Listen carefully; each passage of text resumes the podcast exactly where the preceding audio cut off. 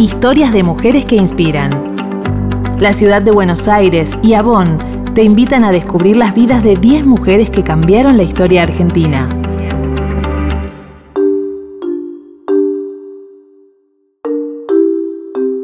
Aimé Painé. La primera cantante de origen mapuche que no solo defendió y reivindicó públicamente los derechos de su cultura, sino que además lo hizo durante el periodo más oscuro de la Argentina.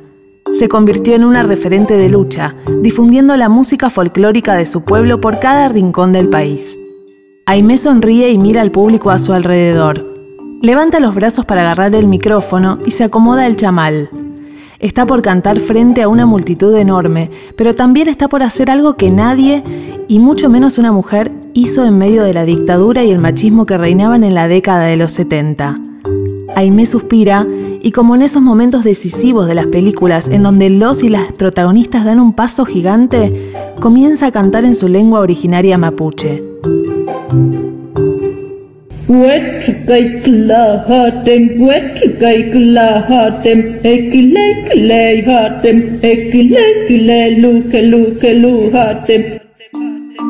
Desde que Aime era muy chica, tuvo la sensación de que era diferente.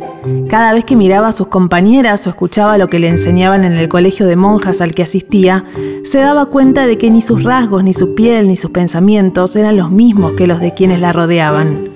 Adentro suyo algo crecía, sus ganas de pelear por todas las personas que no entraban en la norma.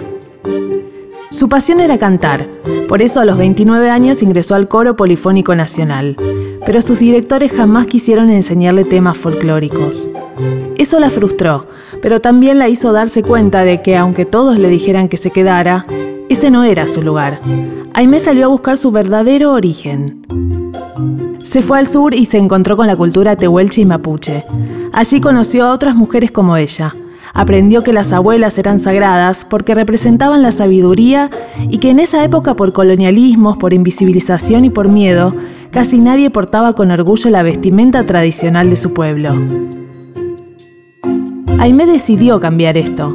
Recorrió cada rincón de la Argentina cantando la lengua mapuche, siempre vistiendo indumentaria tradicional y acompañando sus recitales con enseñanzas, historias y discursos sobre la libertad. Y así se convirtió en la primera mujer mapuche en enseñar públicamente su cultura.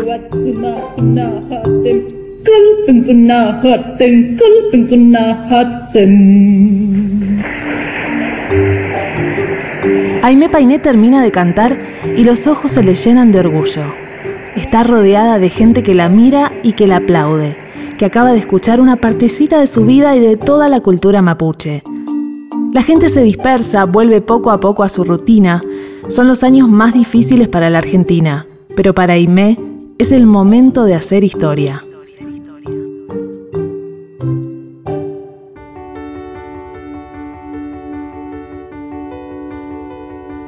Historias de mujeres que inspiran historias que nos conectan.